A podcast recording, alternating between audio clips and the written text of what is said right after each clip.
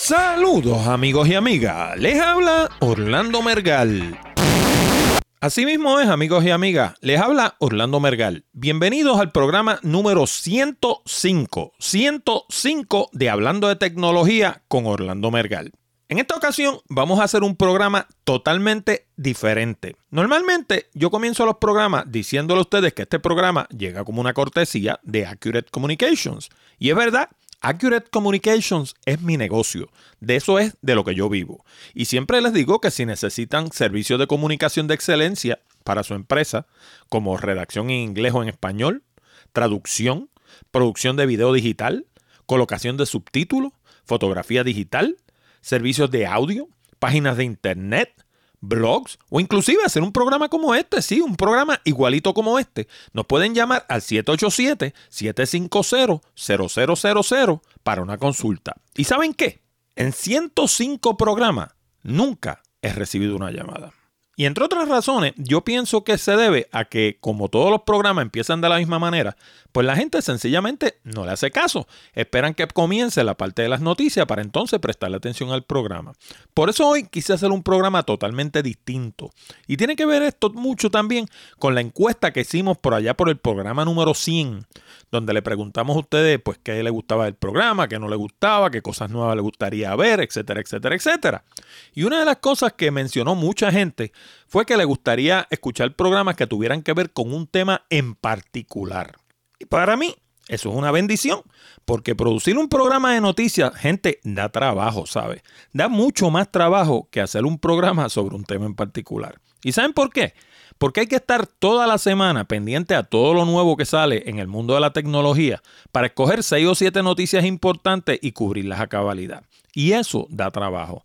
Producir un programa como este, que normalmente dura alrededor de media hora, coge alrededor de 10 a 16 horas semanales. ¿Ok? De 10 a 16 horas semanales investigando, buscando información, resumiendo la información, comentando sobre la información y preparando lo que se llama un rundown, que no es otra cosa que un bosquejo de lo que uno va a decir, en vez de ser tema libre como es hoy, que es free form, como dicen allá en Córdoba, eh, pues los programas noticiosos generalmente no son free form. Y la razón por la que no son free form es porque las noticias uno se tiene que ceñir a los hechos. Uno tiene que comentar lo que pasó y no editorializar. Por consiguiente, eh, tiene que ser mucho más estructurado y conlleva lo que mi amigo Jorge Seijo me, enseñó a llamarle un rundown. En mi léxico acá puertorriqueño, eso para mí es un bosquejo. Sencillamente yo detallo las cosas que voy a, a tocar, los hechos de la noticia y al final de la noticia pues comento sobre las cosas que a mí me parecen importantes, las que no me parecen importantes y cómo yo veo eso dentro de mi marco de experiencia, que no llevo más que como 25 años haciendo esto. Así que me lo sé como mis manos. Pero de todas formas es mucho más estructurado que tocar un tema libre. De todas formas, hoy vamos a comenzar con un tema libre y es un tema que está al centro de todo lo que tiene que ver con computadoras, con teléfonos inteligentes, con internet y que la mayoría de la gente lo toma por sentado, no le hace mucho caso, no le presta importancia hasta que no le suceden las cosas.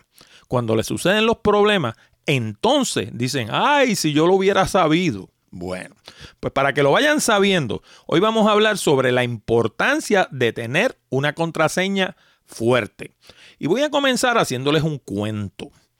Resulta que hace como 20, no, no hacen 20, hacen como 15 años atrás cuando la internet todavía estaba en pañales. Ya yo estaba metido en este rollo. De hecho, yo estoy metido en esto desde antes que existiera la internet, para que estemos claros.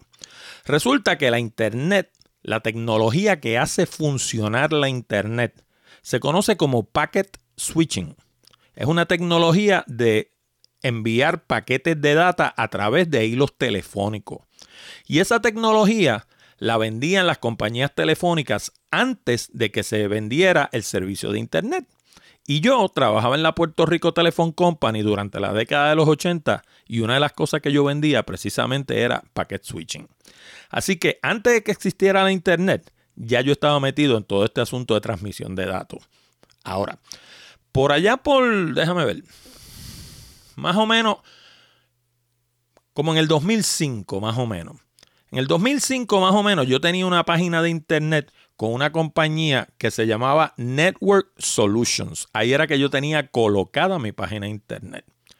Y un buen día de Dios recibo un correo electrónico de Network Solutions diciéndome que mi página había sido desconectada porque un hacker me la había invadido y la había utilizado para hacer un ataque cibernético contra un banco en Irlanda. ¿Ok? En Irlanda, allá al otro lado del charco. El asunto es que e, ese, eso me trajo una infinidad de problemas. Primero, tuve más de un año la Interpol, que yo lo sé porque lo sé. tuve más de un año la Interpol siguiéndome, investigándome, siguiéndome los pasos, a ver si yo de alguna manera estaba involucrado en eso. Segundo, Perdí la cuenta con Network Solutions y tuve que mudar la página en un momento en el que yo era bastante ignorante en todo este asunto de Internet. Tuve que mudar la otra compañía y eso para mí fue un dolor de cabeza porque yo apenas comenzaba en el asunto de hacer páginas de Internet y eso. Así que para mí fue un dolor de cabeza mudar esa página.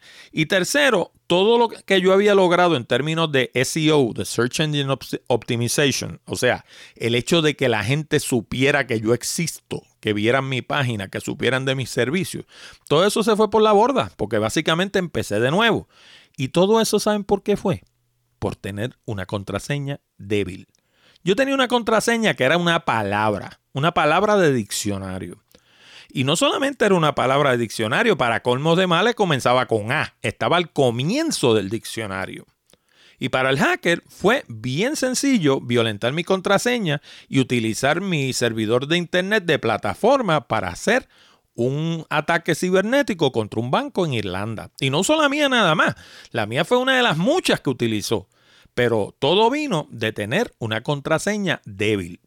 Ahora, ¿por qué esto es tan importante sobre todo hoy en día en la Internet del 2014? Pues miren, porque todo hoy en día, si ustedes se fijan, todo prácticamente sin excepción, funciona a base de una contraseña. Si tú tienes un correo electrónico, o tienes dos, o tienes como 20, como tengo yo, cada uno de esos correos electrónicos va a tener una contraseña. Si estás en las redes sociales, pasa lo mismo. Cada una de tus redes sociales, si estás en YouTube, si estás en Facebook, si estás en Twitter, si estás en LinkedIn, si estás en Instagram, si estás en Tumblr, no importa en las que estés, cada una va a tener una contraseña. Si tienes una cuenta de banco y haces banca por, a través de Internet, esa banca por Internet va a tener una contraseña. Si compras a través de la Internet, por ejemplo, qué sé yo, en eBay o en Amazon o en BH o en cualquiera de estas tiendas en, en los Estados Unidos o en Europa, donde sea, vas a tener también una contraseña. Y si tienes páginas de Internet como tengo yo, cada una de esas páginas de Internet puede tener inclusive más de una contraseña. Y la mayoría de la gente, ¿sabe lo que hacen? Utilizan la fecha de nacimiento, utilizan los nombres de familiares como su mamá, su papá, los hijos, el cónyuge, hasta el perro. Utilizan el número de seguro social, utilizan nombres de lugares, utilizan nombres de mascotas. ¿Y sabe qué es lo peor de todo? Hay alguna gente que utiliza la misma contraseña en todos los sitios. Y eso sí que es veneno. Jamás en la vida puedes utilizar la misma contraseña en todos los sitios. ¿Sabes por qué? Porque un hacker que se proponga violentar tus cuentas, lo primero que va a hacer es empezar a hacer un perfil tuyo te va a empezar a, rondar en las redes sociales, va a empezar a ver quiénes son tus familiares, cómo se llama tu esposa, cómo se llama tu esposo, cómo se llaman tus hijos, cómo se llama tu perro, dónde tú vives, de dónde te criaste, dónde naciste. Y todas esas son las primeras contraseñas que va a tratar. Porque la gente que son de Ponce, por ejemplo, pues su contraseña puede ser Ponce. Eh, los que son de Bayamón puede ser Bayamón y etcétera. Y eso es de lo primero que va a tratar de usar la persona que quiera penetrar una cuenta. Pero la cosa no se queda ahí. Una vez no logran entrar utilizando los passwords más obvios, entonces empiezan a utilizar los menos obvios. Y hacen lo que se llama un brute force attack, un ataque bruto. Pero no tiene nada de bruto, no es nada de torpe, es bruto de brutalidad. ¿Y qué es lo que hacen? Lo primero que utilizan es un programa de diccionario.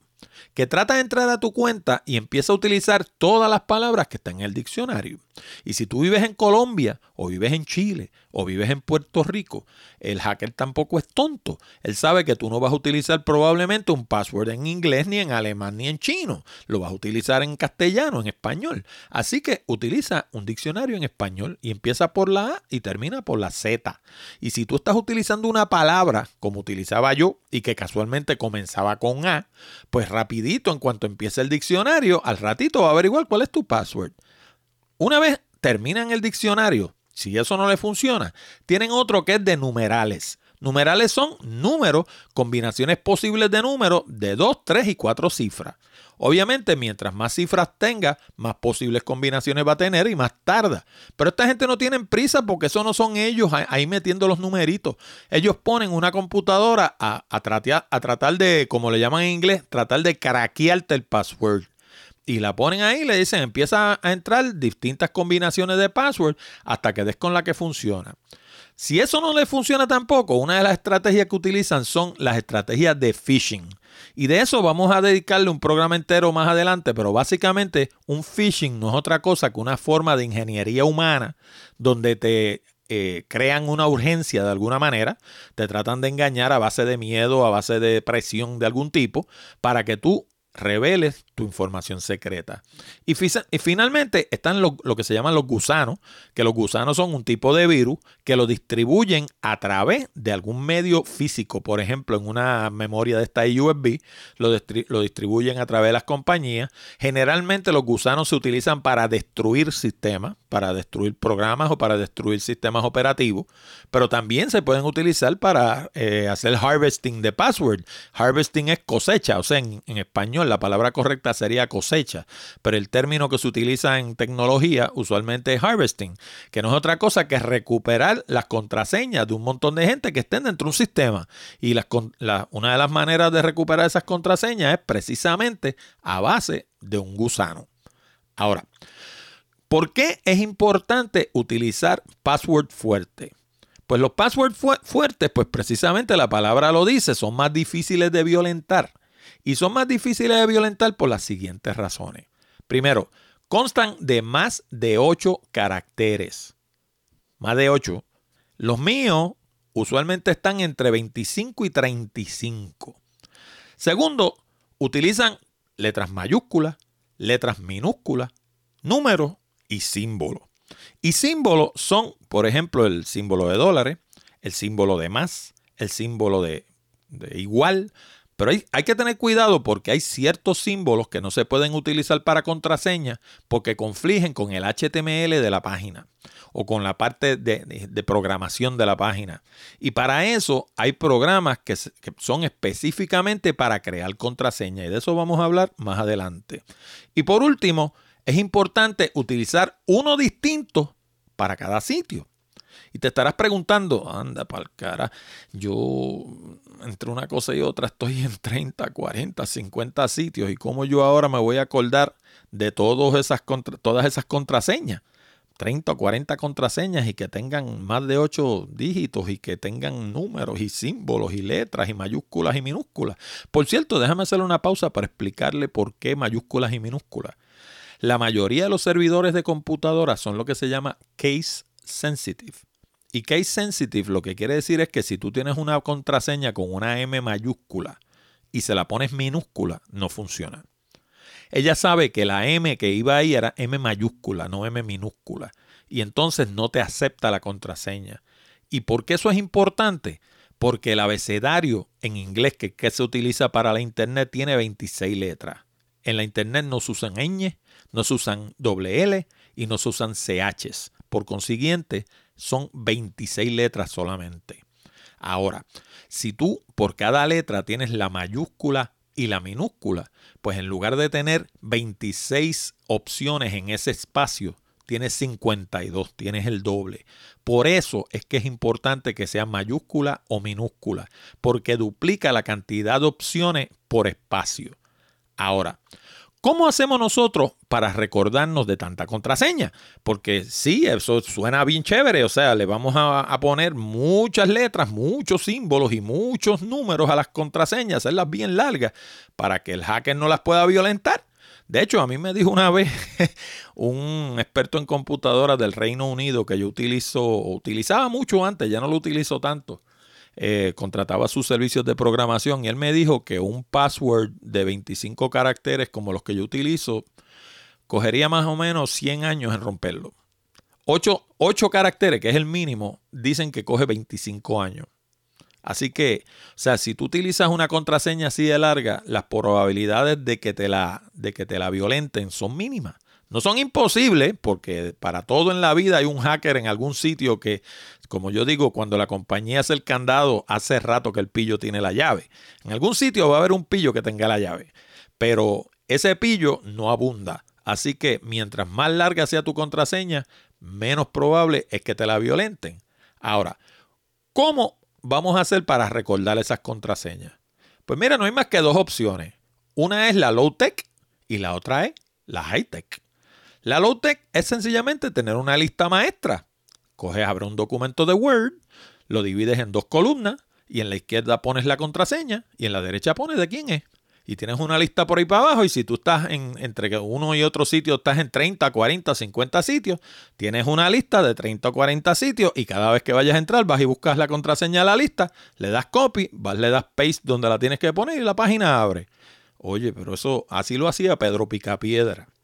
Eso está bastante primitivo. Por eso, la segunda opción es tener lo que se llama un administrador de contraseña. O como dicen allá acerca de la Alhambra en España, un password manager. Un password manager.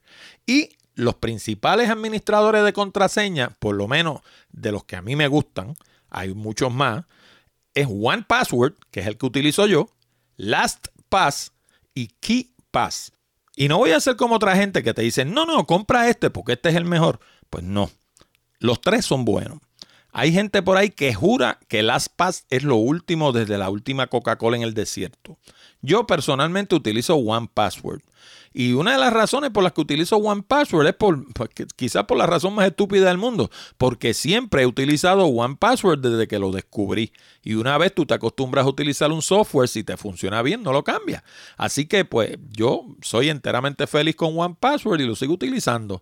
No tiene nada de malo ni KeyPass ni LastPass, ninguno de los dos. Ahora, normalmente en el programa regular noticioso yo inserto una serie de anuncios luego de cada noticia y hoy tampoco voy a hacer eso porque como les dije hoy el programa es totalmente diferente. Pero solamente quería mencionar lo siguiente. En la columna de la derecha de nuestra página de internet hay un botón que dice Amazon y eso es lo que se conoce como un botón de afiliado.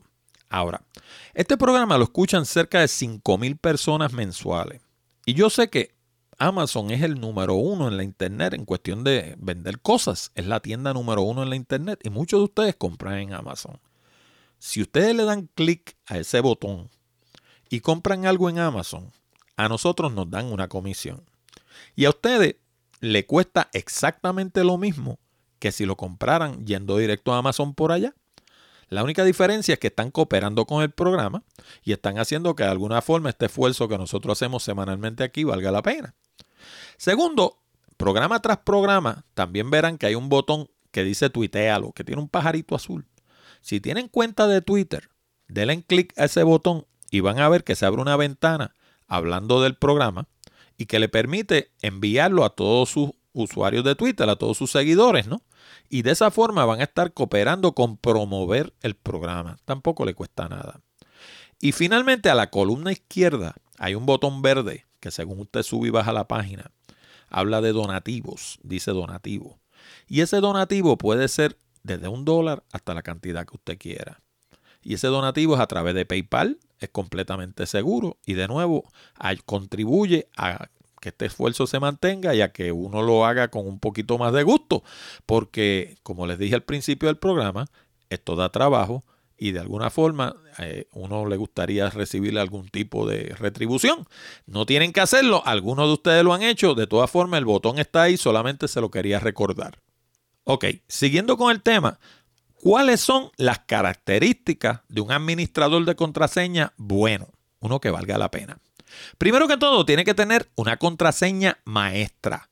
Eso quiere decir que con esa contraseña la persona va a tener acceso a todas las demás contraseñas que hay listadas en ese programa. En el caso del mío, como le dije, hay entre 60 y 100. Y créanme, de 25 a 35 caracteres con letras mayúsculas, letras minúsculas, números y símbolos, nadie se acuerda de ella. No se acuerda ni de una, mucho menos de 60 a 100 de ellas. Por consiguiente, necesito una contraseña maestra. Y esa contraseña maestra tiene que ser fuerte. Porque de lo contrario, si usted va a tener un programa tan sofisticado y contraseñas tan largas y a la larga va a tener todo detrás de una contraseña débil, pues entonces cualquiera que entre a su máquina va a poder descubrir sus contraseñas. Y digo cualquiera que entre a su máquina porque a menos que usted tenga la máquina bien mal programada. La mayoría de las máquinas hoy en día vienen con un firewall. Por ejemplo, las Macintosh vienen con firewall, Windows 7 viene con firewall, Windows 8 supongo que viene con firewall, yo no lo utilizo, nunca lo he utilizado, así que no puedo hablar de él con autoridad. Sé más o menos lo básico de, de Windows 8. Pero si Windows 7 venía con firewall, el Windows 8 tiene que venir con firewall. Y entonces, firewall no es otra cosa que un programa que restringe el acceso a su máquina desde fuera. Cualquiera que esté fuera de su sistema no puede entrar a su máquina, por consiguiente, su programa de contraseña va a estar protegido. Pero aparte de eso, tiene que estar protegido, como le digo, por una contraseña fuerte. Y esa contraseña puede ser de una de dos maneras. Puede ser, de nuevo, letras mayúsculas, letras minúsculas, símbolos y números. O sencillamente puede ser algo de lo que más nadie se acuerde en la vida más que usted. Por ejemplo, eh, el sitio y la fecha donde usted conoció a su esposa. Puede ser, por ejemplo, eh, si usted se conoció en Madrid y fue en marzo del 2007, pues usted le pone 0307 Madrid y ahí está combinando números y letras y esa M de Madrid, por consiguiente, va a ser mayúscula, cosa que tengan mayúsculas y minúsculas. Y es una contraseña que para usted hace sentido, pero para más nadie hace sentido. Por consiguiente, eso la convierte en una contraseña fuerte. La segunda característica de un manejador de contraseña bueno es que esté integrado con su navegador. Por ejemplo, One Password yo utilizo mucho a Firefox, utilizo a Safari, utilizo a Chrome. Yo trabajo desde una máquina Macintosh, por eso utilizo Safari. Pero en los tres, a la parte de arriba, me aparece un icono con una llave. Y esa llave es la llave de One Password. Y cuando yo voy a utilizar una contraseña, ya sea en Facebook, sea en Twitter, sea en Amazon, sea en eBay, donde sea, cuando me pide la contraseña, yo voy, toco en esa llave y lo que me va a pedir es la contraseña maestra. Una vez yo escribo la contraseña maestra, me va a salir una lista de contraseñas y la primera que me va a salir arriba es la de la página a la que yo estoy tratando de entrar. ¿no? Y ahí tú le das clic y casualmente cuando escribes la contraseña maestra, en la pantalla del computador lo que salen son bolitas. Eso quiere decir que si tienes a alguien detrás de ti en la oficina, no puede leer esa contraseña maestra. Y cuando el programa pone la contraseña en Facebook, en Twitter, en LinkedIn, en eBay, donde vayas a entrar, de nuevo lo que pone son bolitas. Así que tampoco la persona puede ver esa contraseña. Tercero, debe ser capaz de producir una lista de contraseñas en PDF. Y de nuevo, esa lista de contraseñas va a tener a su vez una contraseña maestra que te la pide cuando la va a producir. Por consiguiente, yo tengo en mi máquina como backup o como resguardo, como dicen allá en Colombia, eh, tengo una lista de mis contraseñas en PDF y esa lista a su vez tiene una contraseña. Y si algún día, por alguna casualidad, todo el andamiaje de la internet se viniera abajo, el mundo se acabara, yo tendría la lista de mis contraseñas en, PDF, en mi máquina. O sea, tendría un, backup, un resguardo, ¿no? Cuarto, debe ser capaz de producir lo que se conoce como notas. Notas, imagínenselo como una hoja de papel, un sticky note. Y esa nota, ahí uno va a guardar, por ejemplo, pins de las cuentas de banco, los números de las tarjetas de crédito, los números de las cuentas de banco con su correspondiente PIN. Y cada una de esas notas, de nuevo, uno la accede a través de la contraseña maestra. Por consiguiente, si usted tiene, qué sé yo, tres tarjetas de crédito, tiene eh, cuentas de banco, tiene distintas eh, eh, sitios donde usted entra y necesita esa información, si entra a través de un buscador, obviamente la va a tener integrada en el buscador. Pero si usted está parado frente a la máquina en el banco y no se acuerda de la contraseña, usted puede entrar, porque le voy a decir ya cómo en un minuto, usted puede entrar y recuperar ese PIN o esa contraseña, lo que sea, y utilizarla para entrar a la máquina TH físicamente que tiene usted al frente, ¿no? Quinto, debe estar integrado con los dispositivos móviles. Y por eso es lo que le estaba acabando de decir, que usted está parado frente al banco y se le olvidó el PIN de su cuenta porque ese día anda distraído, qué sé yo, y entró a su teléfono celular, escribió la contraseña maestra, fue a la nota donde está el PIN del banco, le dio con el dedito y automáticamente se abre una notita y le dice cuál es el PIN de esa tarjeta. Sexto, debe tener también integración con la nube. ¿Ok? ¿Qué quiere decir eso? Cuando yo sincronizo mi teléfono con mi computadora para que las contraseñas que están en el teléfono y las notas sean las mismas que están en la computadora, lo puedo hacer de una de dos maneras. Lo puedo hacer a través de cable, me conecto con un cable USB a la máquina y sincronizo la máquina con el teléfono, con un iPhone, o puedo hacerlo a través de la nube mediante un servicio que se llama Dropbox. Y Dropbox no es otra cosa que un reserver, un espacio en, un, espacio en la nube donde yo tengo información y esa una, de las, una de las piezas de información que tengo es un archivo de sincronización entre mi máquina y mis distintos dispositivos portátiles. Así que yo puedo sincronizar mis contraseñas directamente con Dropbox a través de la nube. Séptimo, un buen manejador de contraseña debe ser capaz de utilizar múltiples identidades. ¿Y qué quiere decir eso? Quiere decir que en el caso mío, por ejemplo, mi máquina no la utilizo más que yo, porque yo trabajo en, mi oficina y tengo mi máquina y en esa máquina no trabajo más que yo. Pero esa misma máquina pudiera estar en una oficina, en un banco, en un sitio donde la utilicen cinco o seis personas y para evitar los conflictos, esas máquinas van a tener distintas, esa máquina va a tener distintas identidades. Quiere decir que si yo entro, entro una contraseña, pero si entra Juanita, Juanita entra otra contraseña distinta. Y cuando ya entra su contraseña, le van a salir sus contraseñas y sus notas. No le van a salir las mías, solamente le van a salir las de ella, ¿no? Y por último, para que todo esto funcione y sea seguro, todo el programa tiene que estar protegido con lo que se conoce como criptografía militar, military encryption, que lo que quiere decir en buen español es que se utiliza una llave distinta para cada mensaje.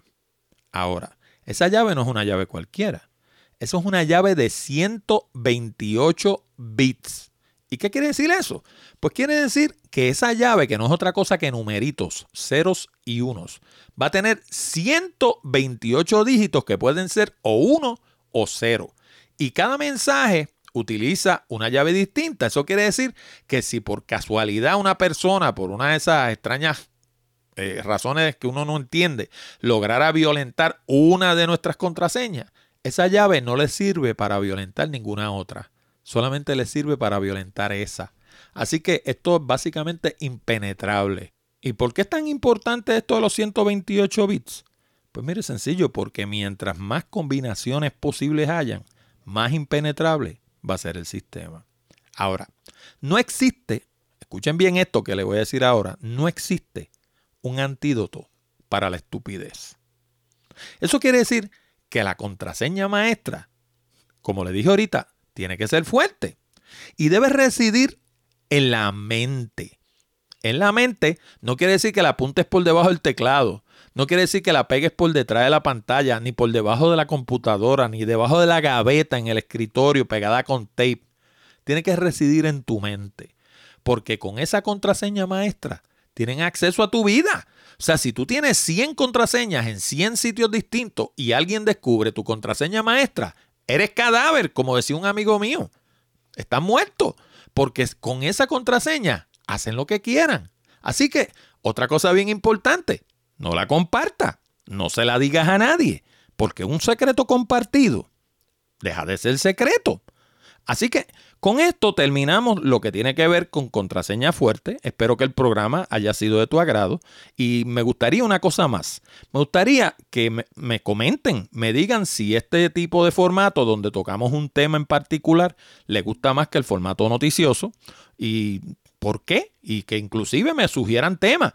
Porque yo no lo sé todo. Como decía un maestro mío de la universidad, la única ventaja que quizás yo le pueda llevar a alguno de ustedes es que yo leí primero y como leí primero, pues parece que sé mucho. Pero realmente lo único que sé más que muchos de ustedes es lo que he leído, porque he leído, pues primero que ustedes, en muchas cosas. Pero no, no, pretendo saberlo todo, eh, no pretendo hacerme llamar este, el rey de la tecnología ni la persona plus ultra de estos asuntos. Sencillamente soy alguien que le gusta este tema y que me gusta comentar de él. Así que de nuevo, espero que les haya gustado el programa y que me comenten, por favor, que me comenten si les gustó o no les gustó. Ah, y casi se me olvidaba, dos cositas. Primero, recientemente he estado añadiéndole videos nuevos a la segunda serie de Comunicando con Orlando en mi canal de YouTube. Los videos están en mi canal de YouTube, obviamente, pero también los pueden ver en la página de Hablando de Tecnología. Hay un menú que habla de video y ahí están las distintas series de video que yo he producido en los últimos 5 o 7 años, más o menos, ¿no? La más reciente se llama Comunicando con Orlando, Serie 2. Y lo otro que les quería comentar es que esta semana pasada estuve en el Museo de las Américas. Oigan, esto es un museo espectacular. Está en el segundo piso del edificio Vallajá en San Juan, en el viejo San Juan, del cuartel de Vallajá, porque ese es su nombre correcto. Y ese museo lo inauguraron en el 1992. Y por alguna razón, yo le he pasado por él, le había pasado por el lado cientos de veces, inclusive había estado al lado de la puerta, porque allí se celebran las fiestas de San Sebastián. Y nunca había entrado. Y esta semana pasada tuve la oportunidad de visitarlo y hacer una reseña para nuestra página de Puerto Rico by GPS. Y les exhorto a que la vean, porque sencillamente es una maravilla. Y si quieren pasar un día interesante, aprender mucho sobre la historia no solo de Puerto Rico, sino de América en general, ese es el sitio para ir. Oigan, ¿Y saben cuánto es la entrada para esos boricuas macetas que andan por ahí? Porque yo sé que algunos de aquí de Puerto Rico también me escuchan. Dos pesitos. Tres pesitos para los adultos jóvenes, dos pesitos para niños y viejitos. Así que si usted tiene una familia de cuatro, lo hace usualmente si son mamá, papá y dos nenes, oiga, lo hace con 10 pesos. ¿Dónde usted pasa un día aprendiendo, metiéndose algo en la cabeza que no sea mondongo, que es lo que se van a meter en Facebook, en Twitter, esos sitios? ¿Dónde usted pasa un día eh, llenándose la cabeza de información importante, de información útil, de cosas educativas, mejor que en un sitio como el Museo de las Américas y por 10 pesitos, bendito sea Dios. Ah, y por poco se me olvida, para esa gente que piensa que todo lo que hacen los americanos es mejor, porque si lo hacen los americanos, pues tiene que ser una maravilla. Pues hay una exposición allí que se llama American Sabor, que es lo que se llama una exposición itinerante. En otras palabras, temporera, que va a estar más que un ratito, ahorita la quitan. Va a estar allí hasta el 6 de julio. Es American Sabor, Latinos in US Popular Music. Y la produjo nada más y nada menos que el Museo Smithsonian de Washington DC, de allá de Gringolandia. Así que si usted es de esa gente que piensa que todo lo que los americanos hacen es bueno, dése la vuelta porque está exposición está espectacular. Y allí le hablan no solamente de los latinos de México y de otros sitios allá en Estados Unidos, le hablan de Tito Puente, le hablan de Tito Rodríguez, le hablan de Machito, le hablan de Celia Cruz, le hablan de Barreto, le hablan de La Fania y tiene hasta una pista para que baile con una bellonera. Así que mire, por tres pesos por persona, no hay más nada que pedir. Desen la vuelta por el Museo de las Américas, que le va a encantar. Bueno, amigos y amigas, con esto llegamos al final de esta edición de Hablando de Tecnología con Orlando Mergal. Les recordamos que pueden enviar sus preguntas, comentarios y sugerencias a la dirección de correo electrónico contacto arroba hablando de tecnología.com o llamarnos al 787-664-7494, extensión 086 y dejarnos un mensaje grabado. También les recuerdo que si desean mejorar su redacción y progresar más rápidamente, en el ámbito profesional, les sugiero nuestro curso online titulado Redacción eficaz. Con este programa de casi dos horas de duración en español, aprenderán todo lo que necesitan saber para escribir todo tipo de documentos comerciales y sobre todas las cosas, lograr resultados. También es un excelente recurso si piensan comenzar su propio blog. Además les recuerdo que si de verdad quieren aprender a hacer presentaciones que logren su propósito y no solo aprender a hacer transparencias de PowerPoint, les recomiendo nuestro curso titulado Presentaciones Efectivas. Con este curso online de casi dos horas de duración en español, aprenderán todo lo que necesitan saber para convertirse en la estrella de su compañía. Ambos cursos están disponibles en el mismo lugar, www.aprendensucasa.com. Y Presentaciones Efectivas también está disponible en formato de Kindle en la tienda de Amazon. Les habló Orlando Mergal. Con esto nos despedimos hasta la próxima semana cuando discutiremos más temas interesantes del mundo de la tecnología. Hasta la próxima, amigos.